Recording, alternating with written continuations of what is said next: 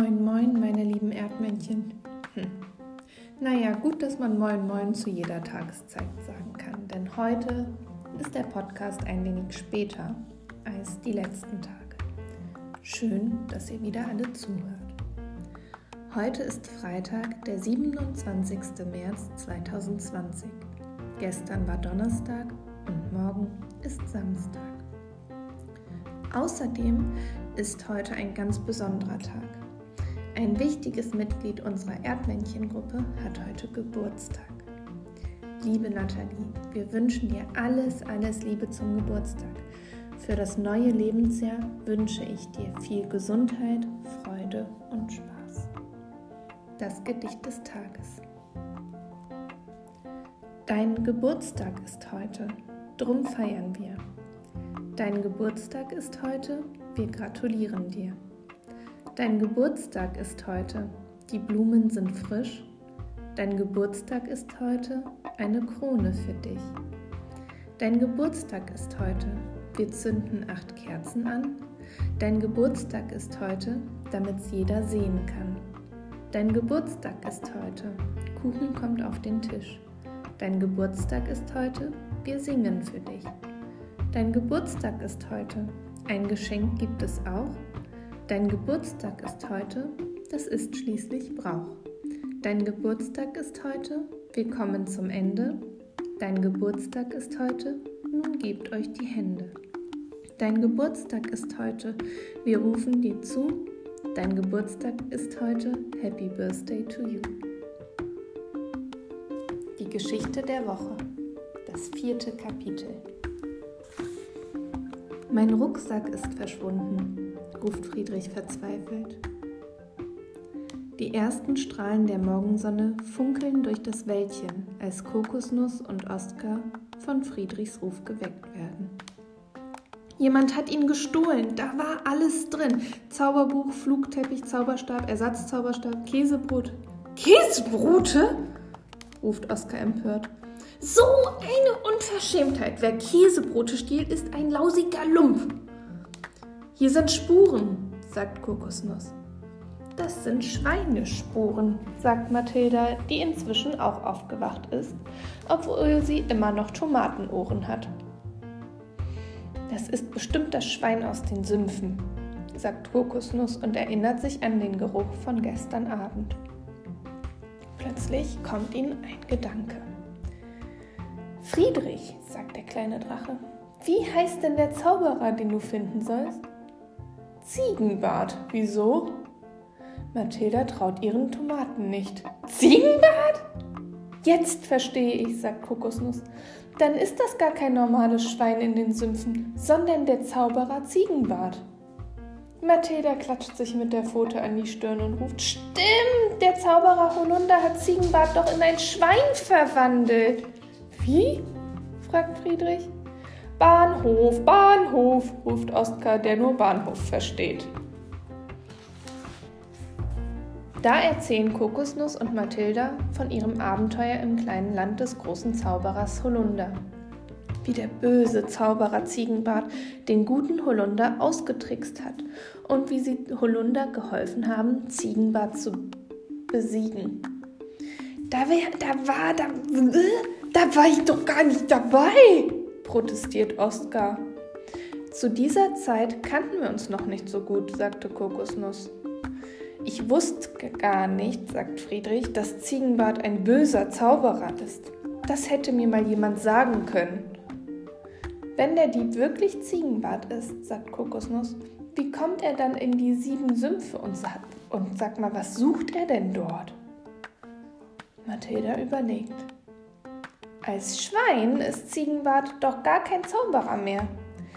Kann er mit dem Zauberstab und dem Buch überhaupt etwas anfangen? Hm. Im Zauberbuch gibt es ein Kapitel, das Rückverwandlung heißt, sagt Friedrich. Aber damit kenne ich mich noch nicht so gut aus. Kommt, sagt Kokosnuss. Wir folgen den Spuren. Vielleicht können wir Ziegenbart aufhalten. Wenn es ihm gelingt, seine ursprüngliche Gestalt anzunehmen, wer weiß, was er dann alles anstellt. Die Spuren führen über die Klippen am Meer entlang in Richtung der Sümpfe.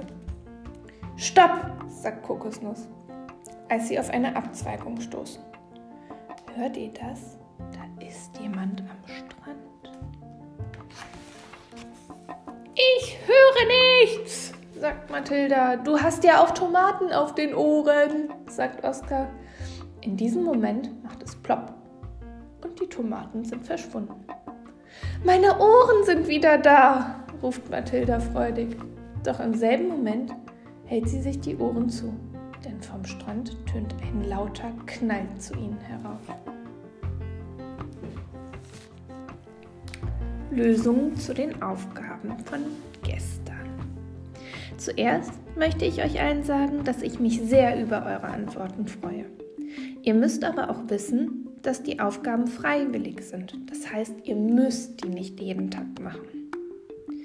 Die Antwort für Deutsch lautet, es sind 15 Königsbuchstaben. In Mathematik gibt es gar keine richtige Antwort. Wir wissen jetzt nur, dass Löffel in der Groß Größe von 17 bis 22 cm zu finden sind. Die neun Aufgaben des Tages. Deutsch.